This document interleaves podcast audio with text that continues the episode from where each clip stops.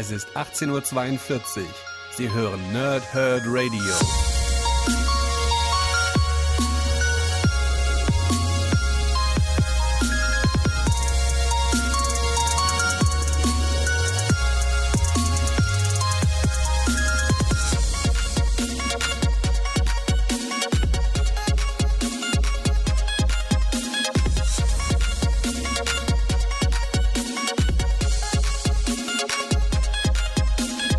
Moin Moin und willkommen ihr Nerds im Nerdhurt Radio bei einer weiteren Folge von Pause, Rip und Snick, bei der ich heute endlich wieder Spider-Man und Deadpool mache. Die Reise der beiden, ja, also sagen wir Lieblingscharaktere von vielen im Marvel-Universum geht weiter. Und zwar mit Band 6, Greise und Geheimnisse. Wir haben ja die bisherigen fünf Ausgaben hier schon zusammen erlebt und wissen, dass seit der Ausgabe 5 oder seit dem Paperback 5 für uns in Schland es auch alte Deadpool und Spideys gibt. Also Greispool und, äh, weiß ich nicht, Senil Spidey oder so. Ich weiß nicht genau, wie sie, wie sie richtig heißen da, aber ähm, Spider-Oper und Greispool steht auf dem Backcover, lassen wir mal so vom Namen her. Ähm, und ja, den habe ich mir jetzt vor ein paar Wochen, habe ich mir den endlich gekauft, den äh, Spider-Man und Pool 6, damit ich entsprechend die fortlaufende Reihe auch für euch hier weiter behandeln kann. Und heute die 6, morgen, nee, übermorgen die 7, so ist richtig am Donnerstag dann die 7. Und dann sind wir auch bei Spider-Man und Deadpool wieder aktuell. Aber ich erstmal das Backcover vor und dann fasse ich zusammen, was ich für dieses Comic alles so ein bisschen habe. Und wie immer, die Warnung, es kann Spoiler enthalten. Ich versuche es möglichst zu vermeiden, aber ganz zu vermeiden wird es nicht, weil ich auch auf die Story eingehen will. Also, erstmal das Backcover. Achtung, Doppelgänger die, der, Identität, 1, 2, 3, der identitätsstehlende Fiesling Chameleon baut im Kampf mit Spider-Man und Deadpool auf eine ganze Armee Superschurken und Superhelden, doch Spidey und Pool haben ebenfalls außergewöhnliche Verbündete. Darüber hinaus kehren der erstaunliche Spider-Oper und der unverbesserliche Greispool aus dem Ruhestand zurück, um sich in der Zukunft mit den Problemen der Deadpool-Doppelgänger zu stellen.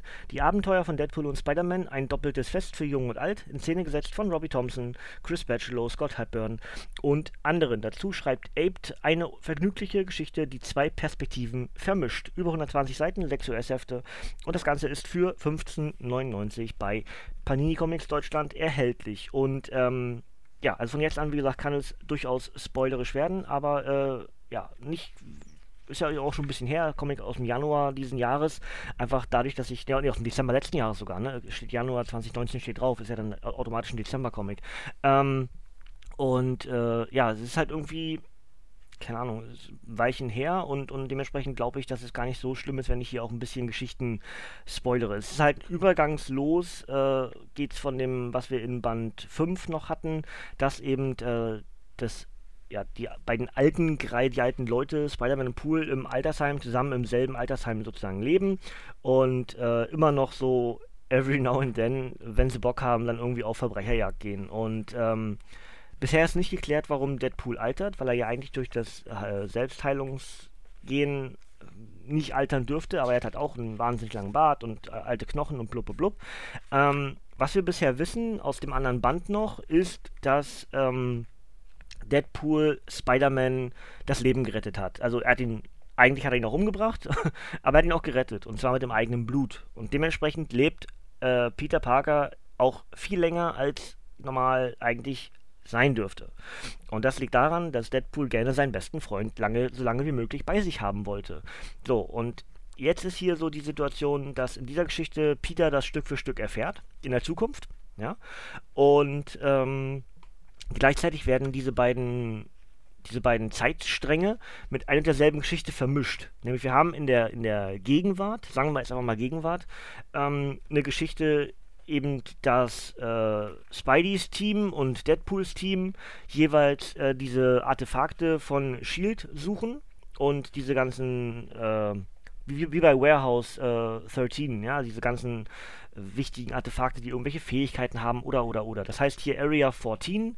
Ähm, die anderen 13 Areas wurden schon, wurden schon geplündert und Chameleon mischt ja auch schon seit dem letzten Band mit und äh, schafft es anständig, die beiden Charaktere, also Spidey und Pool, durcheinander zu bringen. Das heißt, die denken jeweils, es wäre Pool oder Spidey und unterhalten sich halt so, als ob, ne? Und sind dann ganz überrascht, dass beim nächsten Mal, wenn sie sich wirklich sehen, dass der andere nichts mehr von dem Gespräch weiß, macht Chameleon super und erfährt dadurch immer ganz viel, ähm, ja, Zeugs, was ihm dann wiederum hilft, um seinen, äh, ja, seinen Raubzug da zu, zu oder erfolgreich zu erleben, ja. Wie genau und was genau und welchem Art von Team-Up lasse ich euch wieder offen. Witzig finde ich nach wie vor die beiden Haie, ähm, die inzwischen äh, laufen können ähm, und äh, eigentlich doch nur Netflix gucken wollen. Das, die sind, das sind super Charaktere für Comics, also vor allem für Deadpool.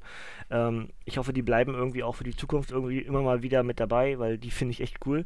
Ähm, ansonsten, wie gesagt, vermischt man diese Geschichte mit den mit, mit, mit Chameleon, der die Kontrolle über die äh, Live-Model-Decoys bekommt, also die LMDs, die vor allem bei Shield und Nick Fury und äh, Dum Dum Dugan und sowas eingesetzt wurden. Ähm, und ja, der kriegt entsprechend die Kontrolle über diese Live-Model-Decoys und ähm, aktiviert in der Gegenwart eine ganze Menge, dass die Superhelden und Schurken zum Teil da Team-Ups machen müssen und gegen diese ganzen Modelle kämpfen müssen, wie zum Beispiel vom Hulk oder eine, äh, eine Auflage der Avengers oder oder oder. Ja? Und in der Zukunft dann entsprechend mit dem, mit, mit, mit den beiden gealterten Superhelden, Spidey und Pool, ist es dann so, dass ähm, dieser Schalter, der im Laufe der Geschichte halt aktiviert wird oder ähm, für die Comic-Geschichte relevant wird, weil der aus dieser Area 14 geklaut wurde, ja, von Pool oder von Spidey, weiß ich nicht, auf jeden Fall haben sie den jetzt. Ähm, und drücken den halt am Ende und denken, damit ist alles behoben, aber es aktiviert eine ganze Armee an Deadpool-LMDs. Und das ist dann eben der, der Cliffhanger, der dann sich über beide Geschichten tatsächlich erstreckt. So kannst du sowohl in der Gegenwart als auch in der Zukunft dann diese Geschichten mit diesen LMDs mit den Klonen oder was immer wie das, wie das nennen möchte, ähm, wird dann eben vollzogen. Und diese ganzen LMDs erzählen dann zum Teil Spidey, was passiert ist. Er glaubt es natürlich nicht. Ähm, und ja, zwischendrin ist eben dann auch der, der gute Chamäleon, der versucht, seine, seine neu gewonnene Ware irgendwie zu verkaufen. Und alles springt immer so ein bisschen zwischen den Zeiten hin und her. Also sowohl zwischen der Gegenwart als auch der Zukunft. Ähm, du musst aber so ein bisschen aufpassen, äh, okay, wo bin ich jetzt gerade? Ist meist aber ganz gut zu erkennen, weil Deadpool halt diesen riesigen Bart hat und äh, Spider-Opa halt äh, im Rollstuhl sitzt. Ja?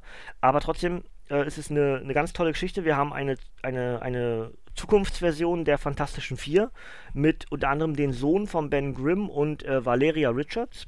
Das finde ich eigentlich ganz cool. Die anderen beiden, Last Devil heißt der eine und der andere ist so eine Art Venom-Charakter, ähm, der irgendwie Iron Fistig rumläuft und äh, nur in, in Binärcodes reden kann. Also 1100, Fragezeichen.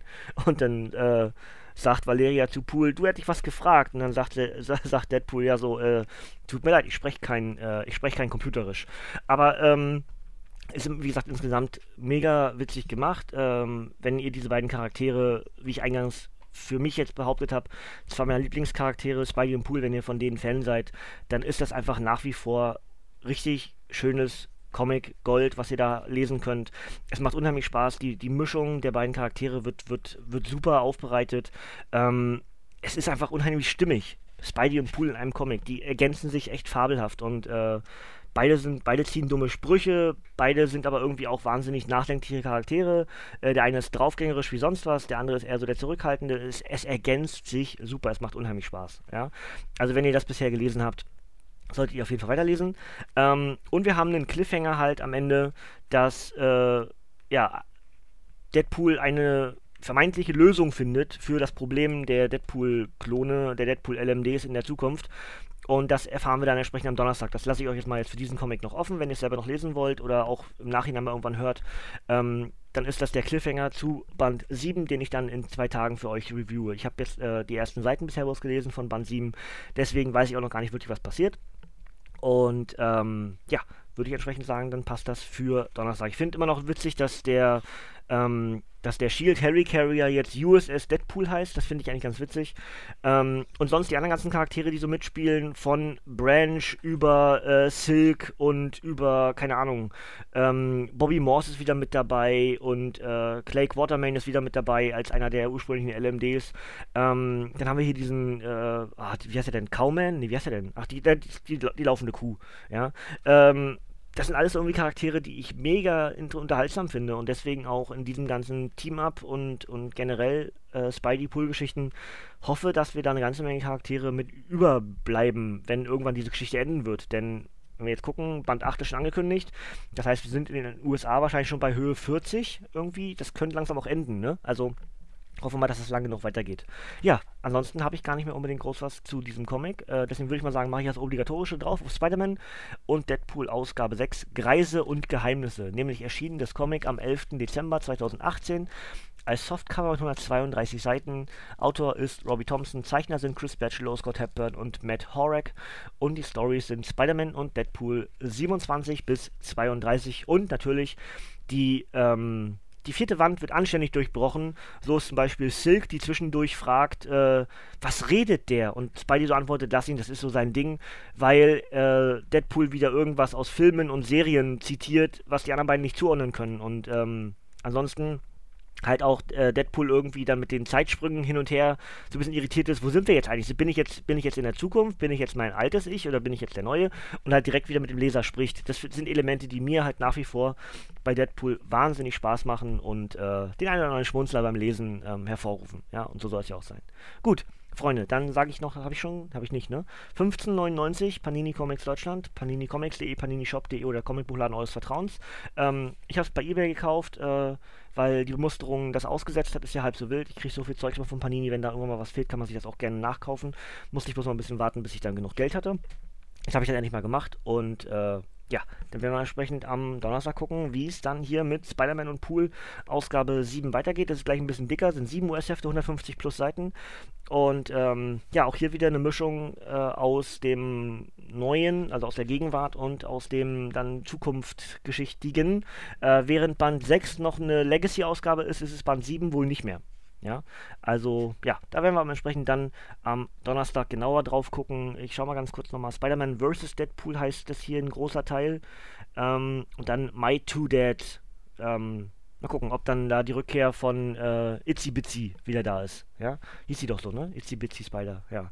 Ähm, gut, also das haben wir auch schon in den anderen Geschichten erlebt. Auch das ist ein sehr cooler Charakter. Alles klar, dann würde ich sagen, reicht's für heute. Ich hoffe, ihr habt selber beim Lesen sehr viel Spaß an Spider-Man und Pool. Wenn ihr noch mehr äh, hören wollt von Spider-Man und Pool, könnt ihr sehr gerne im Archiv nachhören. Ich habe die anderen Ausgaben auch rezensiert. Das geteilte Leid habe ich angedeutet, dass ich das, äh, da habe ich viele Geschichten äh, so mit reingeworfen, zwischendurch mal. Könnt ihr euch auch sehr gerne angucken. Geteiltes Leid ist so eine Sammlung an Geschichten, wo Spider-Man und Pool sich zusammen gefunden haben in Comicform. Auch das sehr zu empfehlen. Wenn ihr das noch nicht habt, kann man natürlich auch bei Padini kaufen. Ansonsten hören wir uns am Donnerstag wieder dann mit Band 7 von Spidey und Pool. Und bis dahin würde ich sagen, ihr dürft gerne abschalten, Kinders, denn von mir kommt hier nichts mehr. Bis zum nächsten Mal, ihr Nerds und tschüss.